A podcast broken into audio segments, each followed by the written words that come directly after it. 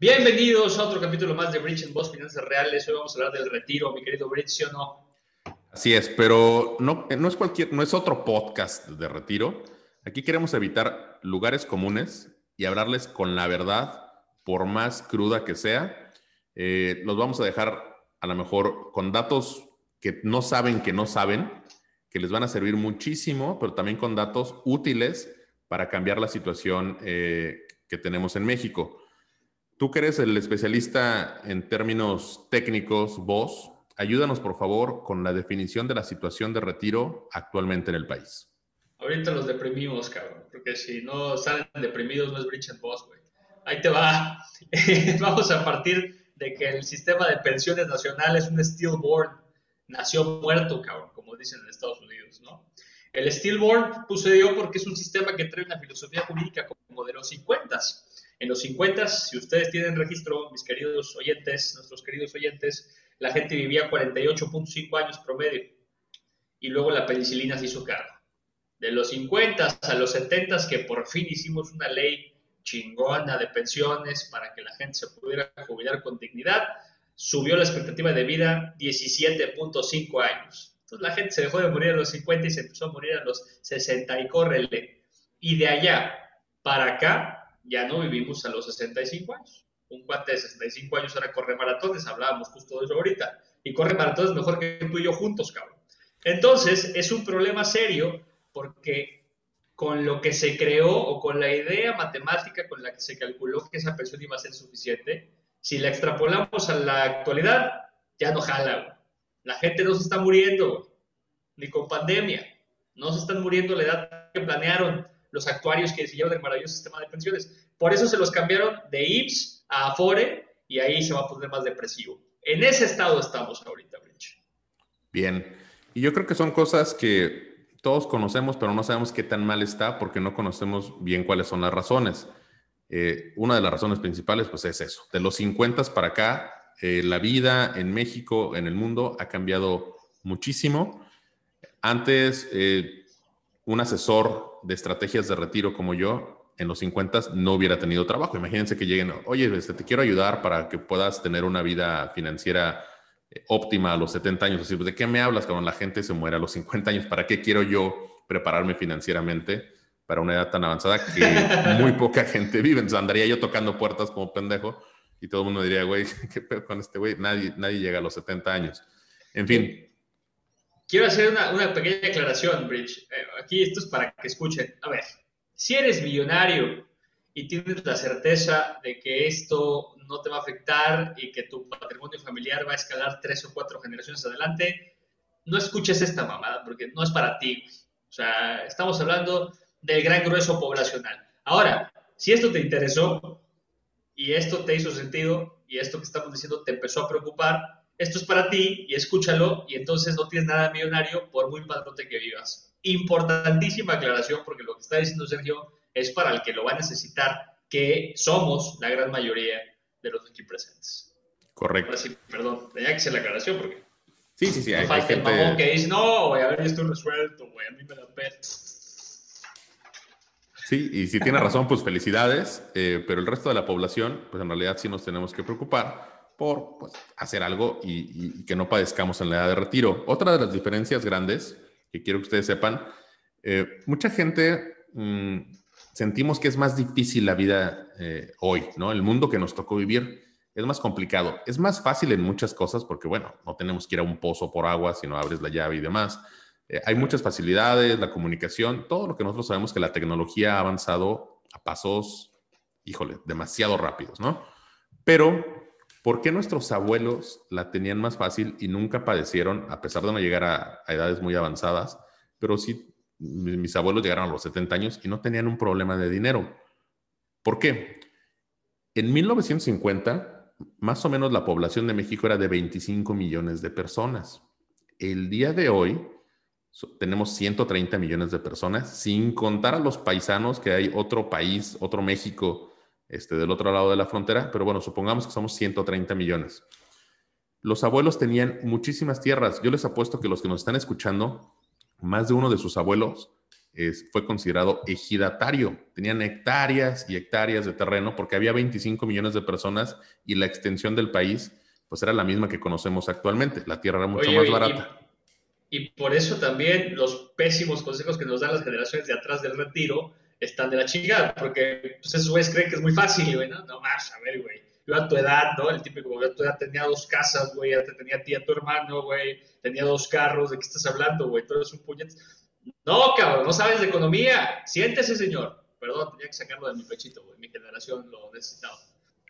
Pero es eso, ¿no? Que nos dicen, yo tenía dos casas, una lancha, güey. No, o sea, no mames, y tú apenas estás viendo cómo irte a vivir con, con un room y a rentar un pinche apartamento de 60 metros. En la eh, Condesa. En la Condesa, güey.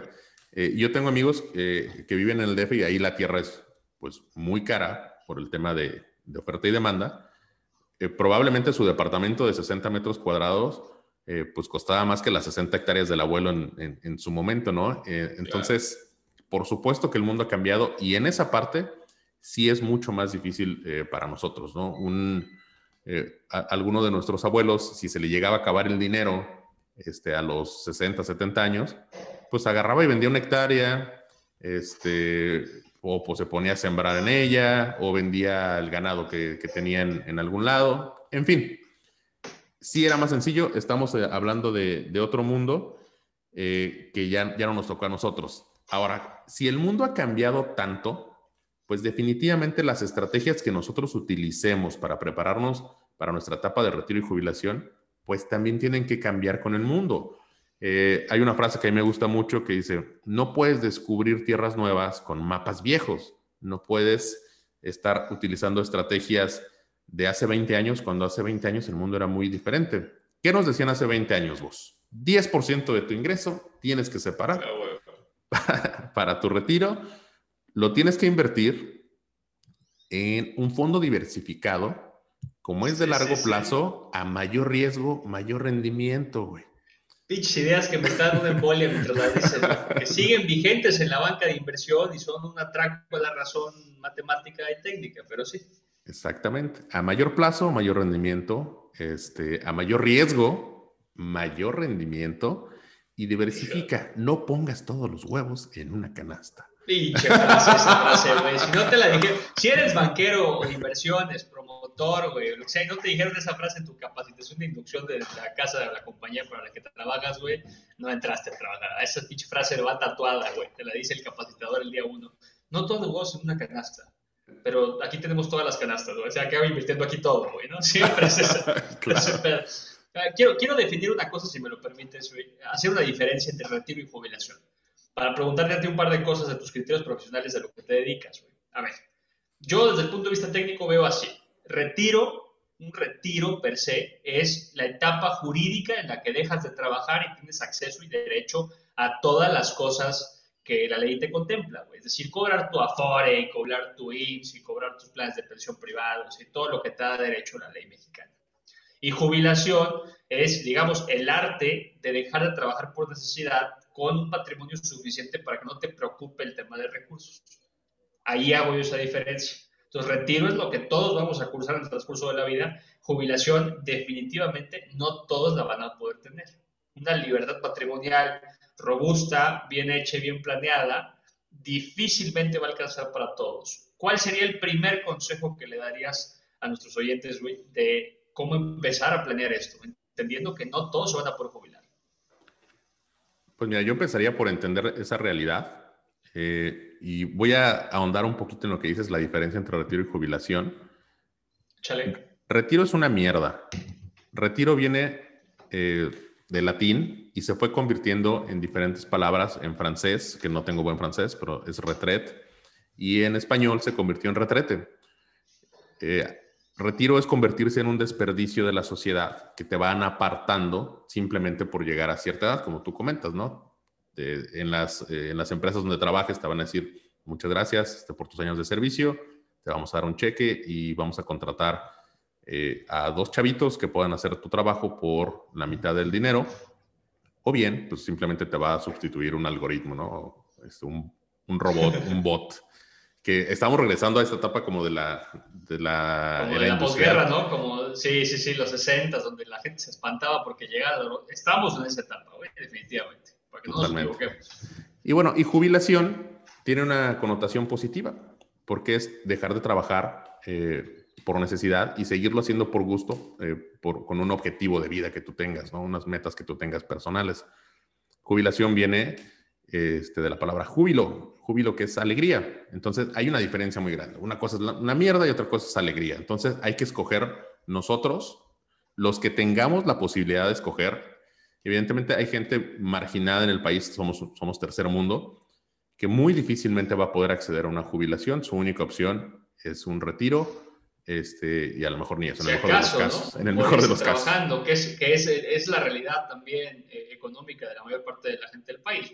Van a morirse trabajando. Es un sistema que está roto. Punto. Totalmente. Los que tenemos la opción de construir una jubilación, es eso, es opcional.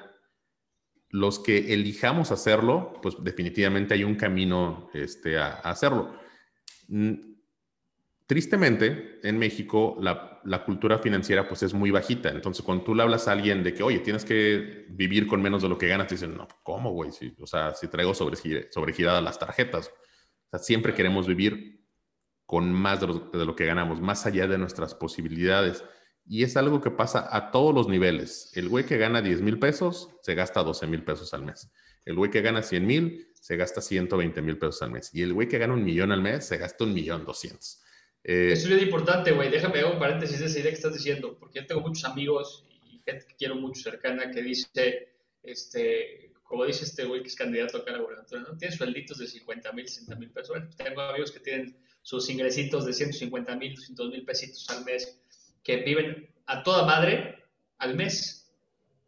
Literalmente he escuchado la expresión, yo no sé de dónde saco lana, cabrón. Sus negocios van dando y dando y dando y dando pero hay una ausencia total de planeación. Este mensaje, si tú estás escuchando esto y tienes ese nivel de ingresos, también es para ti, güey. Porque nada garantiza que, uno, eso sea ilimitado, y dos, que no vayas a necesitar dejar de trabajar en algún punto de la vida. Hoy tienes 35, 30, 27, 50 años, güey. No va a durar para siempre, claramente. sí. importante. Sí, no, no va a durar tu, tu energía, tu productividad, porque va a llegar un punto que empieza en declive pero también tu claridad mental, y eso es algo que no, que no tomamos mucho eh, en cuenta. Eh, yo tengo un, ejemplo muy personal eh, sobre mi mamá. Mi mamá ya está por ahí de los 70 años y ahorita ya nos pide, mi mamá es un todas las puedo, ¿no? Porque es una persona súper inteligente, súper preparada, este, que salió adelante, este, muy chingona. Aparte, pues es mi mamá, la admiro muchísimo, pero en realidad es una chingona. Eh, y actualmente ya, ya, a mi hermana y a mí nos pide mucha ayuda para temas legales, de contratos, este, cosas de sucesión, porque su claridad mental ya, ya no es tan afilada como, como hace 10 o, o 20 años, ¿no? Que antes ni siquiera nos hubiera eh, consultado. Entonces tenemos que ser conscientes que va a llegar un momento que nosotros también vamos a perder esa claridad mental y no vamos a tomar las mejores decisiones como ahorita el día de hoy decimos, güey, pues yo nunca me equivoco, cabrón, ¿no? Este, entonces, hay, que ser conscientes también de eso. Eh, ¿Qué tenemos que hacer? Yo creo que independientemente de que seamos empleados o empresarios, pues tenemos una fuente de ingreso que es nuestra empresa o, la empresa para la cual rentamos nuestro, nuestro tiempo, pero que no va a ser eterna. Eh, hay, hay, empresarios que dicen, no, pues es que este negocio deja un chorro, yo soy, yo soy bien chingón y mi hijo va a ser bien chingón, este, y ya hicieron la vida, y el hijo tiene siete años, cabrón, ¿no? O sea, pero ya lo pusieron a trabajar como CEO de la empresa. Sí, sí, sí. Eh, y güey, si llegas a vivir 90, no, hombre, mi nieto es cuando va a entrar a la empresa, güey, ya asumieron que ya se inventaron un nieto y saben que va a pasar su empresa por... Haciendo mariposas en la cabeza con planes que no han existido. déjame hacer un paréntesis de esto y preguntarte una cosa, güey. A ver, el último capítulo del curso que damos en el instituto que presido es Retiro, el curso de Wealth Management. Y es retiro porque no importa el segmento al que pertenezcas, el tema de retiro o de jubilación. El de retiro sirve fiscalmente, no es tema de esta plática, pero sirve. Y el de jubilación pues es una posibilidad que se puede tener en cierto nivel de vida. En todos los casos es digno de considerarse porque tiene muchas cosas fiscales y monetarias adentro. No importa si tu ingreso son 10 pesos o 10 millones, fiscalmente hace algo por ti. La pregunta que tengo yo para ti es, primero expliquemos, pues si ya dije yo que es para todos, ¿con qué contamos, Rich? ahorita en tu expertise patrimonial, ¿con qué sistemas de pensión contamos hoy en México? Divídemelos en, en tres, este, digamos, el público del IMSS, eh, tenemos otro que es la FORE. ¿Cómo funcionan esas tres cosas? Así rapidito para finanzas reales, güey. Bueno, em, el tema de retiro, hay vehículos ya hechos para retiro. ¿Por qué hay vehículos hechos? Porque el gobierno y todo el mundo sabía cuando inventaron el nuevo sistema de pensiones que no iba a ser suficiente. Entonces, digamos que a sabiendas de que no iba a ser suficiente, al mismo tiempo estuvieron inventando complementos que iban a ser necesarios para las personas que quisieran pues, prepararse mejor, ¿no? Ah, tenemos el de ley. Eh, existe algo que se llama un plan personal de retiro, que aunque ustedes no sepan o no lo usen, la gente que alguna vez, eh, que es empleado o que alguna vez fue empleado, ustedes tienen un plan personal de retiro. El Afore es un plan personal de retiro. Ya si no lo usan y no le meten lana, pues eso ya es bronca de ustedes, pero ahí lo tienen, ¿no? Entonces, quieran o no, ustedes tienen un plan personal de retiro. Y si no lo tienen, lo podrían tener porque pues se pueden dar de alta muy fácilmente. Ese es como uno selectivo, ¿no? Eso lo puedes hacer tú, digamos. O sea, si quieres lo activas, si no quieres no lo activas. Sí, si quieres, este, digamos que prendes el, switch y le puedes estar metiendo dinero este, a, ese, plan que es un complemento. Eh, cuando tú quieras lo puedes hacer. No te crea una disciplina a menos que tú lo pidas, que te empiecen a, domiciliar de tus cuentas una cantidad quincenal o mensual. Este, y la puedes parar cuando tú quieras. Eh, y los otros ya son más eh, privados, ya están fuera del tema del Afore. Existen algunos pero, muy... Pero, pero, aguántame, aguántame, antes de que me metas a eso, güey, explícanos, si puedes, el, el, la pensión del IMSS y el Afore, porque una de las preguntas más comunes de, de nuestra gente o la gente que estudia finanzas personales con nosotros es eh, qué chingados es la FORE y, y, cómo jala lo del IMSS, tengo derecho a lo del IMSS o no. Así rápido que nos los puedas eh, como definir y, y, clusterizar. Pues mira, me voy a enfocar en el de la FORE, la verdad es un tema muy amplio, pero el Afore, que es la mayor parte de la gente que, que estamos ya en, ya quedan muy poquitos del IMSS y ya lo deben tener muy claro. Pero Para la que gente... tenga parámetro es todos los que trabajaron después de junio, julio del 97. Si trabajaste antes de julio del 97, te toca otra pensión que es más benéfica. Después de julio del 97 estás frito. ¿Correcto? Totalmente. Sí, totalmente. Si eres de 40 años para abajo, eres Afore. 45 años para abajo, eres Afore. Este, entonces, el grueso de la población estamos en este esquema. Eh, ¿Qué es? Bueno, pues es un esquema donde le vas metiendo dinero, tu empleado le va poniendo, le va cooperando, tu, tu, empleador, perdón, tu patrón, eh, va cooperando con una parte, el gobierno pone bien poquito, este, y tú también pones, eh, la verdad es que la empresa es quien pone la mayor parte, ¿no? Eh, y ahí te, te, empiezan a retener una lana y lo vas a ver en tu, en tu recibo de nómina. Este dinero está pensado para que al final, eh, que esté invertido en fondos de inversión y que al final, a partir de los 60 o 65 años, cuando decidas retirarlo, se convierta en una pensión, que es un ingreso mensual garantizado de por vida. dependiendo del saldo que juntes, pues va a ser la pensión que te den. ¿Cuál es la pensión máxima que puedes alcanzar? Eh, actuarialmente, 23 mil pesos al mes. Y va a decir la gente, oye, pues, pues no está tan mal 23 mil pesos al mes, con eso haces súper y, no te mueres de hambre, ¿no? Sí, pero... 23 mil pesos a los... A ver, ¿vas a decir lo mismo que yo? No, actuarialmente, espérense. Actuarialmente quiero decir que yo la calculé eh, con un ejemplo de una persona que empieza a trabajar a los 18 años y, se, y se retira a los 65, siempre ganando mínimo 63 mil pesos al mes. No, O sea, no existe. O sea, podría ser.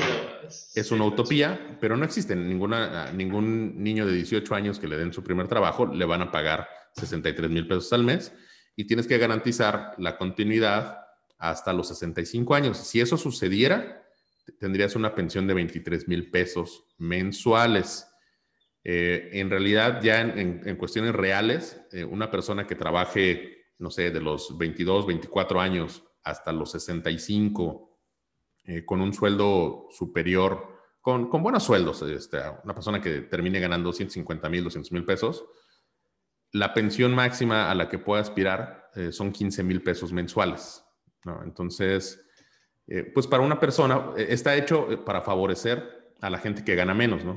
Una, una persona, no sé, que, que, se retire ganando 10 mil pesos, a lo mejor recibe una pensión de 6 mil, 7 mil pesos. Entonces, digo, no le pega tanto, va, a ganar menos de lo que ganaba trabajando, pero se puede, digamos que ajustar.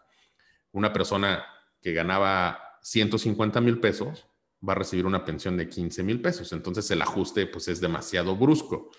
Eh, si quisiera pasar eh, o basar su, su, etapa de retiro exclusivamente en el Afore, pues tendría que acostumbrarse a vivir con el 10% de lo que solía ganar cuando, cuando era productivo al, al 100% quiere decir que se va a retirar en la pobreza porque pues para él 15 mil pesos es ser pobre, güey, ¿no? O sea, tiene un estilo de vida que 15 mil pesos no le alcanza probablemente ni, ni para lo básico básico. Eh, ese es el, eh, cómo funciona eh, el Afore. Tiene sus limitaciones, es lo que hay. Es tercer mundo esto, acuérdense. Si no se han deprimido, espérense que acabemos porque hay, there's more, ¿no? Hay más, hay más. Este, pero bueno, ahí está, es un instrumento que existe y, si eres empleado y, lo tienes, pues es una herramienta, pero no esperes demasiado de él. Como nota, los primeros 750 pobres diablos que tienen derecho a cobrar la FORE la cobran este año. Entonces, si no había sido noticia las últimas dos décadas, va a ser noticia este año.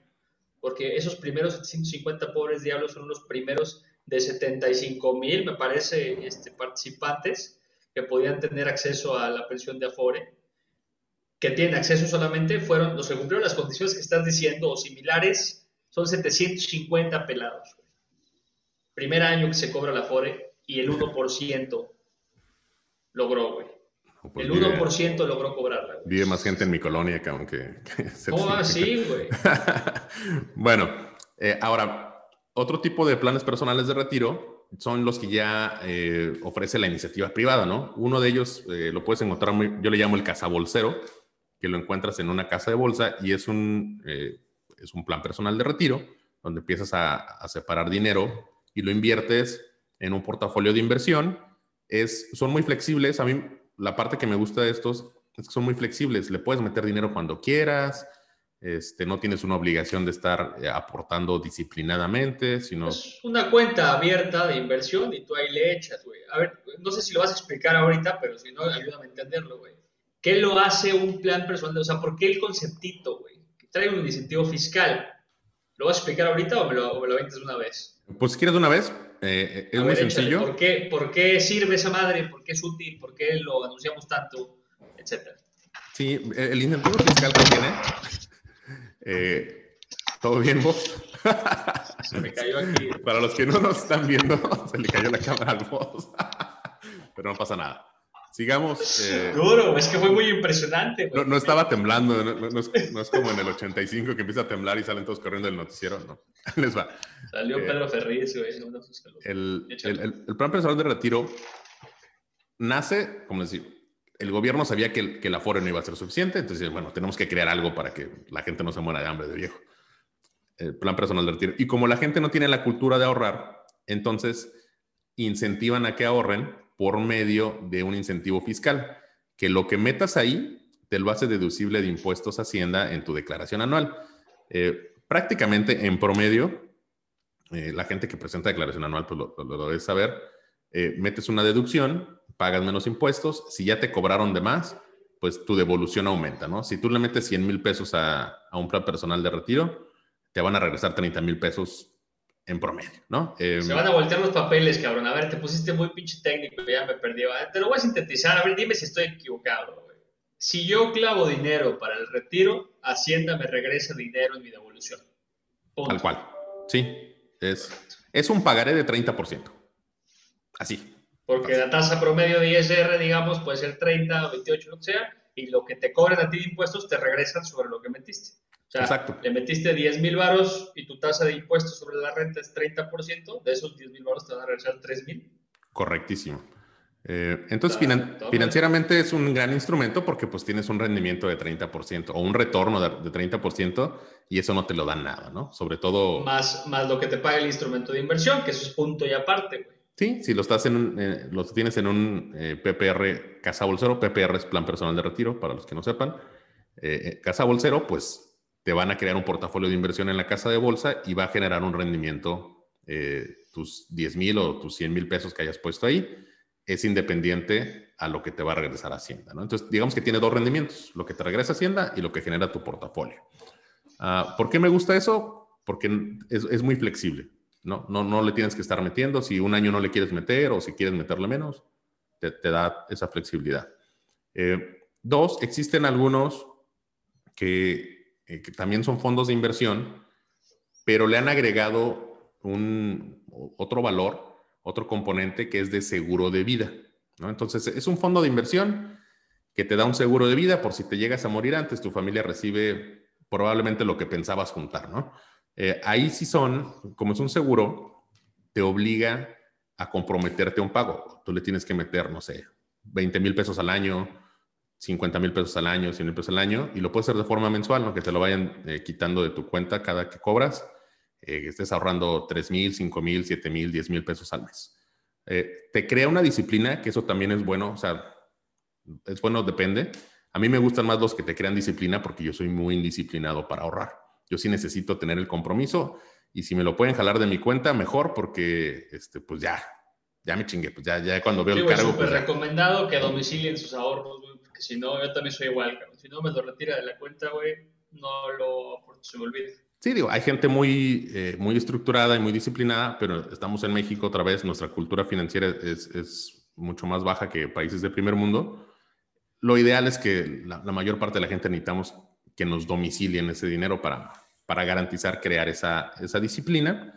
Eh, y les digo, tiene un componente de seguro de vida, entonces, eh, pues digamos que ya compras dos cosas por el precio de una, está padre, igualmente el dinero se hace deducible. Y por último, hay una otra versión que es al revés. Es un seguro de vida que trae un fondo de inversión. La diferencia entre uno y otro, eh, aparte del rendimiento y demás, es que el seguro de vida es mucho más completo, ¿no? Como es un seguro de vida, nace como un seguro de vida y adicional se le pone un, fondo de inversión, pues el seguro es más completo porque es seguro de vida, de invalidez, de muerte accidental, de pérdidas orgánicas. Eh, es un seguro más, este, pues literalmente es un seguro, estás cubriendo todos los riesgos que te puedan dar miedo como papá o como trabajador o lo que sea. Exacto, ¿no? Em, yo cuál recomiendo, la verdad es que dependiendo de qué tipo de persona seas, si eres muy disciplinado, pues puedes poner el que no te crea disciplina. Si, si batallas para, para ahorrar, como es mi caso, este, escogería unos de, los últimos dos que expliqué, los que sí te crean disciplina. Y si aparte de todo eh, pues tienes dependientes económicos y como sea tienes que comprar seguros de vida, invalidez, muerte accidental y todo lo que mencioné, pues te recomendaría el último porque pues ya viene incluido, ¿no? Entonces eh, ya no tienes que gastar dos pesos en lo mismo, el mismo peso te compra ya todo, ¿no? Eh, si lo hicieras por separado, pues tendrías que poner un peso para tu PPR, un peso para tu seguro de vida, un peso para tu seguro de invalidez, un peso para bla, bla, bla. Entonces, en, la última opción, que es más integral, eh, pues ya con, el mismo dinero estás haciendo todo. Y como sea es dinero que va a estar ahí sentado hasta tus 65 años, eh, pues ya mejor aprovecha. En, digamos que en paquete es más barato. Eh, yo he tenido de los últimos dos, que les digo, yo siempre los he comprado con, con seguro de vida eh, sobre todo por la disciplina que me crean. Que repito, a mí sí me hace falta que me estén obligando a. Eh, voy, a hacer, voy a hacer un statement y una pregunta, güey. A ver, para, para, la gente, pues sus finanzas reales, güey. Tratamos de hacerlo todo muy casual y muy al chile, pero pues con, datos genuinos. Yo solamente he vendido un tipo de esos, el, el cazabolsero. ¿no? Yo he promovido ese instrumento de inversión y lo conozco y me parece maravilloso y tal. Entonces no conozco muy bien de los demás. Partiendo de la premisa que les dijimos que están jodidos, o sea, la recomendación aquí básica es, güey, tienes que clavar para tu jubilación o para tu retiro, porque si la empresa que traes en la mano no va a tener 40 años de éxito, ojalá sí, pero pues cuántos casos así hay, o si no te vas a mantener con mismo ingreso 40 años o lo que sea, tienes que clavar dinero para tu jubilación, y aunque seas opulento, vale la pena. Entonces, esa es la recomendación estándar. Partiendo de eso, que es una recomendación estándar que tienes que clavar dinero para retiro porque estamos fritos con los sistemas que tenemos, no están diseñados para esta realidad. ¿Cuál es, tú dime, Bridge, cuál es el mejor para ti? Dime a Chile, pues este es su programa. ¿Cuál es el mejor para ti, güey? No, espérate, antes de que empieces, no me salgas con el pedo patrimonial de Sergio Puente Coche Es que cada persona, güey, tiene eh, necesidades diferentes y hay que hacer un traje a la medida. No mames, a ver, ¿cuál es el mejor para ti, güey? Tu opinión, ¿cuál es el mejor? Pues tío, te va a costar muy fácil. ¿Cuál es el que yo tengo, no? Por, por eso decidí este, adquirir ese, que es el último, el que es el más completo. Eh, otra vez, pues porque es el que más me conviene a mi situación. Yo tengo tres hijas, una esposa que se dedica al hogar y demás, y eh, sea, para mí tiene todo el sentido del mundo eh, que con el mismo dinero que estoy eh, poniendo ahí, compre todos los demás instrumentos que necesito y que quiero. y, y, fíjate, bueno, un punto adicional en esa, en esa versión es que tienen la, la maravillosa ventaja de que al final del tiempo esos instrumentos, como son más completos, como es una póliza de seguro, se puede convertir en una pensión, en una, le llaman renta vitalicia, que es una pensión, es un ingreso mensual eh, de por vida que viene a complementar pues, la pensión que puedas recibir de tu Afore, si es que... O sea, yo al final de ese producto podría yo tronarlo todo y que me esté pagando una renta mensual con lo que acumulé. Correcto. Sí, eh, entonces digamos que es como un Afore, pero de primer mundo, porque tiene muchísimos más este, beneficios. Al final, eh, yo opino que todo mundo vamos a necesitar una, una pensión. Eh, tú volteas a ver a una persona este, que recibe una pensión, no sé, gente que se jubila de CFE, de Pemex, eh, o los, los, que alcanzaron el régimen anterior del IMSS que reciben 50, 60 mil pesos al mes, y los de CFE reciben, no sé, 100 mil pesos al mes, 200 mil pesos al mes pues la gente que vive en el retiro eh, menos estresada, ¿no? Porque tienen un ingreso garantizado de por vida, güey, que independientemente que se acaben todo su patrimonio y se gasten todo su lana y los fraudeen y les quiten sus tierras, güey, sus, lo que hayan acumulado. Va a seguir cayendo lana. Cada primero de mes les caen 100 mil pesos en su cuenta. Entonces están garantizando que nunca van a ser pobres independientemente de que vivan 60, 80 o 90 años, ¿no?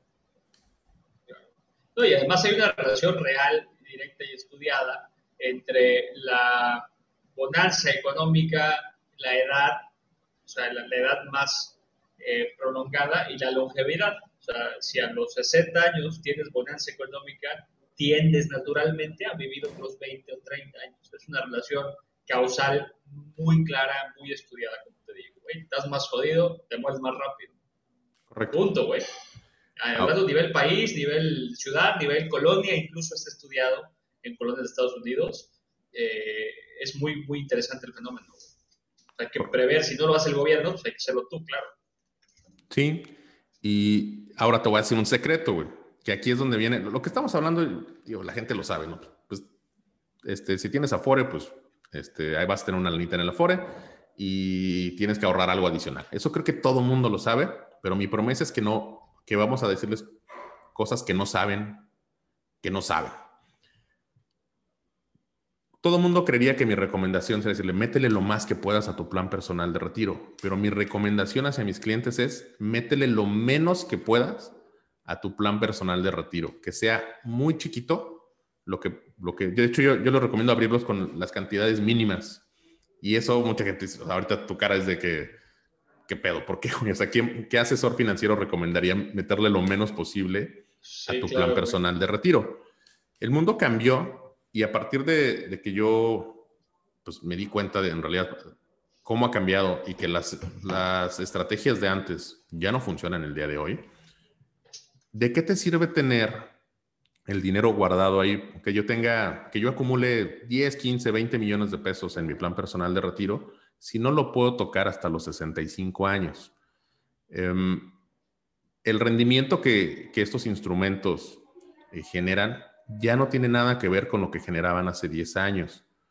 El rendimiento es mucho menor. Entonces, ¿por qué voy a dejar guardado por tanto tiempo tanto dinero si existen otras opciones en las que mi dinero puede crecer mucho más? Entonces, lo que yo... El largo plazo siempre paga, güey. no mames. El largo plazo siempre me va a pagar, güey. A mí me lo dijo mi banquero, güey. Eh, no, era japonés. no era japonés de casualidad, el pinche banquero. Pinche Nikkei está desplomado hace 30 años, cabrón. 30 años a la baja el Nikkei, güey. Pues, entonces el largo plazo no siempre paga, ¿va, güey? No ha llegado, güey. Ese pinche largo plazo no ha llegado, güey. Pero bueno, pues ahí pueden estar, este algunos esperando que repunte para jubilarse. Ya Eh, lo Unos ya se murieron esperando que, que repuntara Sí, güey, Nikkei, ¿no, literalmente hay banqueros que ya se murieron, güey, que le dijeron eso a sus clientes en Japón hace 40, 30 años, güey. No llegó nunca. Pero bueno, entonces a lo que iba es que el dinero debe estar fuera de esos este, planes personales de, de retiro, ¿ok? La, la mayor parte. Tienes que encontrar activos que vayan a crecer mucho más que el dinero en un fondo de inversión de largo plazo. ¿Cuánto es mucho más? O sea, hablando, un fondo de inversión ahorita bien que te pague ahí, te va a pagar un 7-8% al año en, promedio y te, va- te está yendo muy bien con 7-8% al año en promedio actualmente en, en estas opciones de, de PPRs que, que comentamos.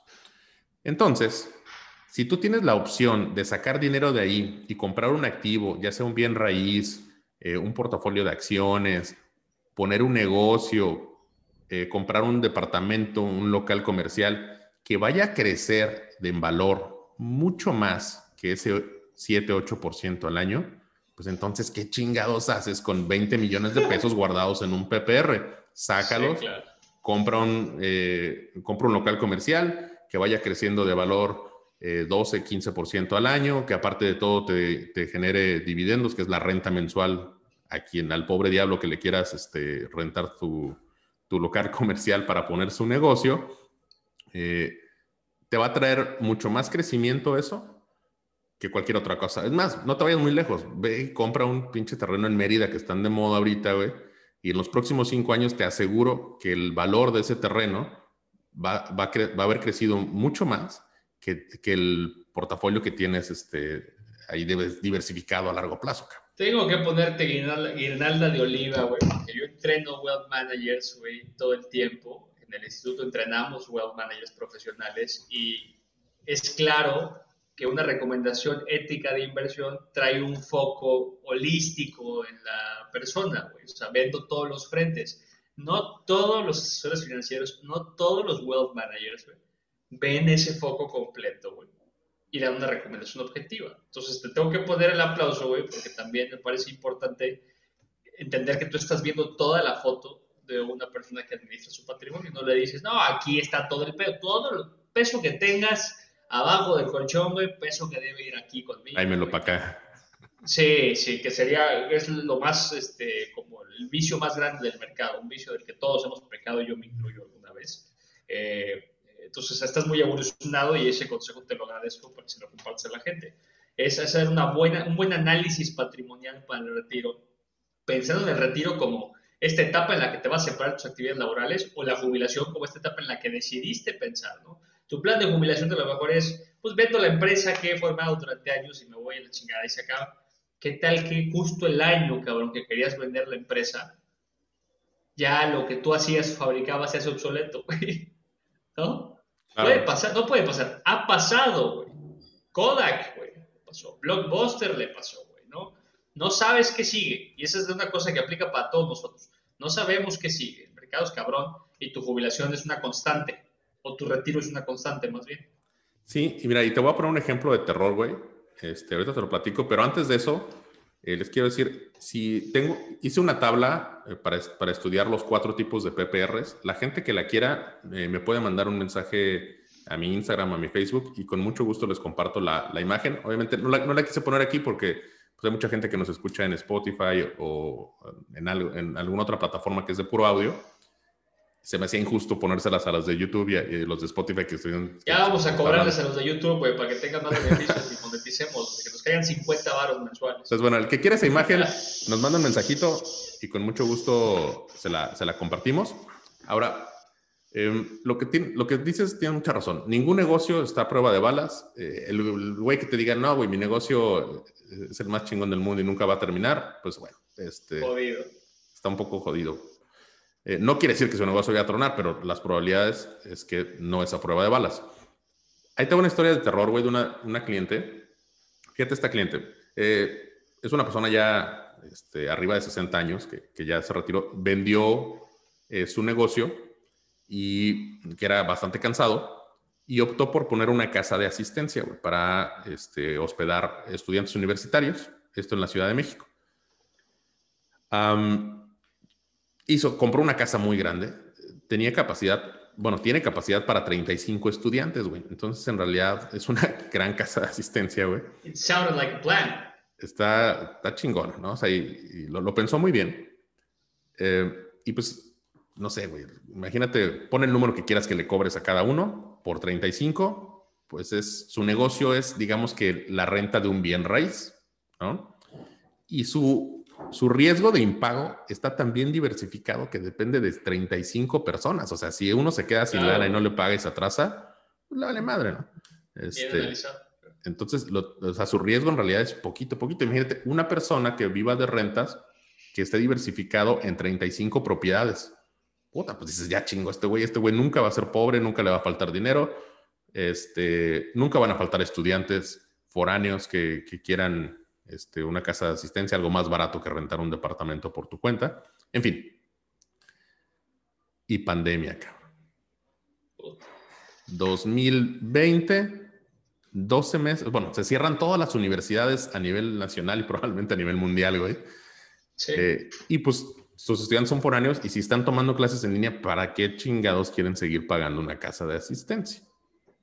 Entonces, de tener unos ingresos muy, o sea, mucho más por arriba de su nivel de vida que le sobraba para, para vivirse una persona sola, una señora, este, pues ahorita está batallando inclusive para pagar su seguro de gastos médicos, cabrón, que ya cuesta como 9 mil pesos al mes para ella.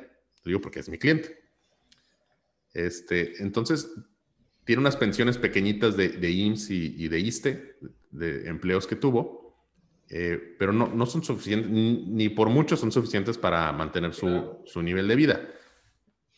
Por eso es necesario tener otra cosa aparte de tu negocio, tener una pensión privada que sea garantizada, que pase lo que pase, pandemia o no pandemia, cada primero de mes tengas el dinero suficiente en tu cuenta para resolver alimentación, vestido, vivienda, eh, tu seguro de gastos médicos, salud, consultas eh, de doctor y, e impuestos, si es que todavía pagas impuestos esas cosas no se dejan de pagar nunca. Entonces, por eso la fuente de ingreso de ese tipo de gastos debe de ser garantizada, güey. No puede ser, si me rentan, sí tengo para pagar mi seguro o sí tengo para comer, y si no me rentan, no tengo para comer.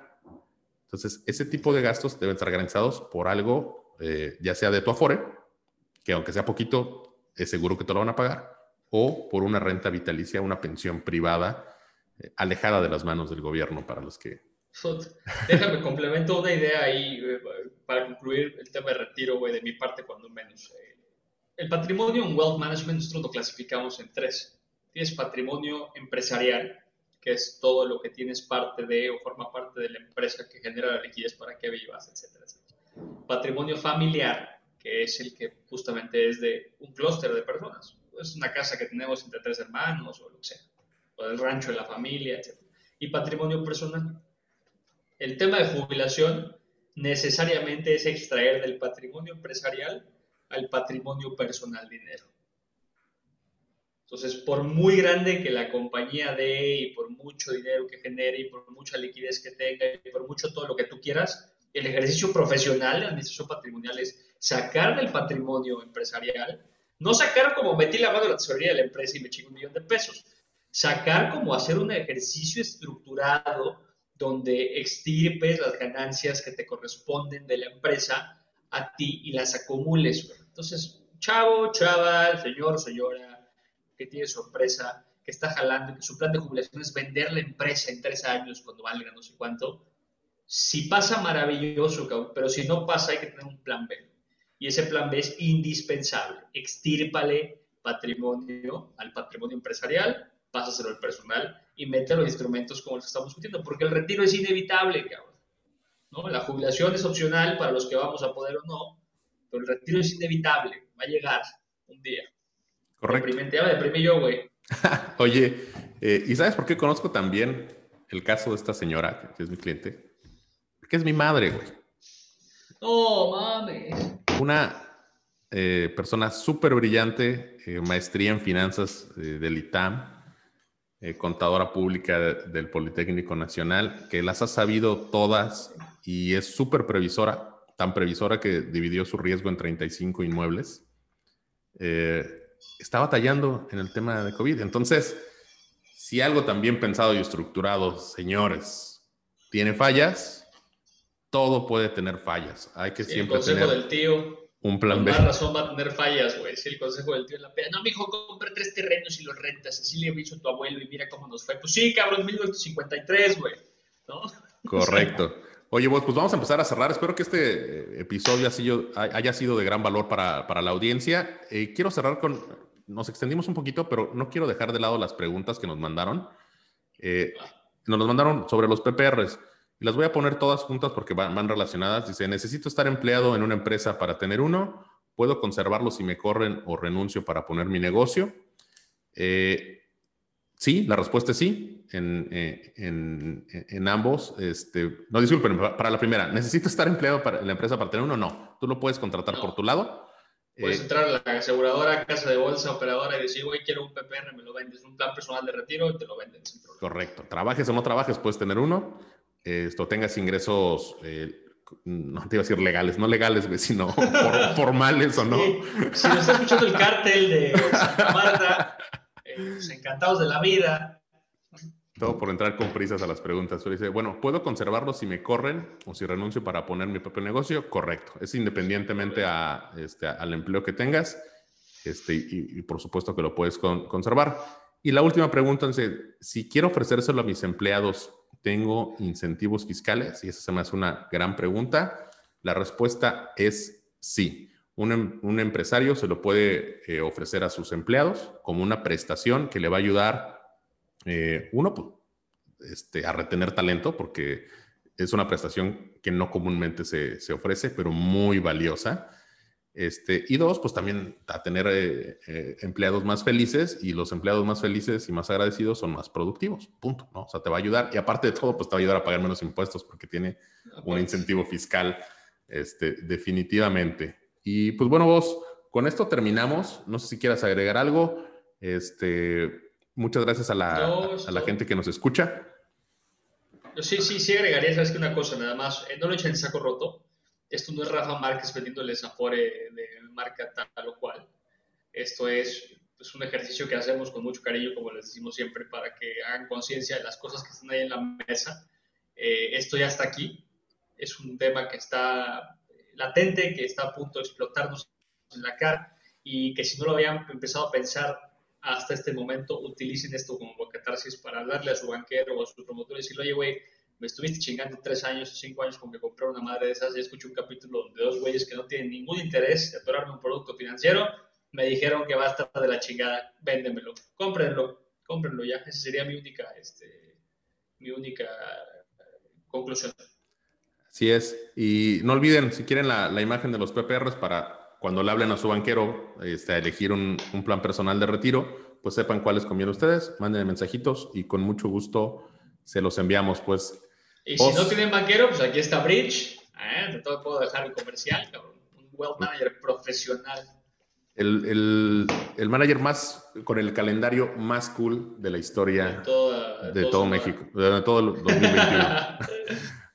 Oigan, ah, este, muchas gracias. te mando un abrazo muy fuerte también. Gracias por escucharnos como siempre. Hasta la próxima. Esto fue Finanzas Reales por Bridge and Boss.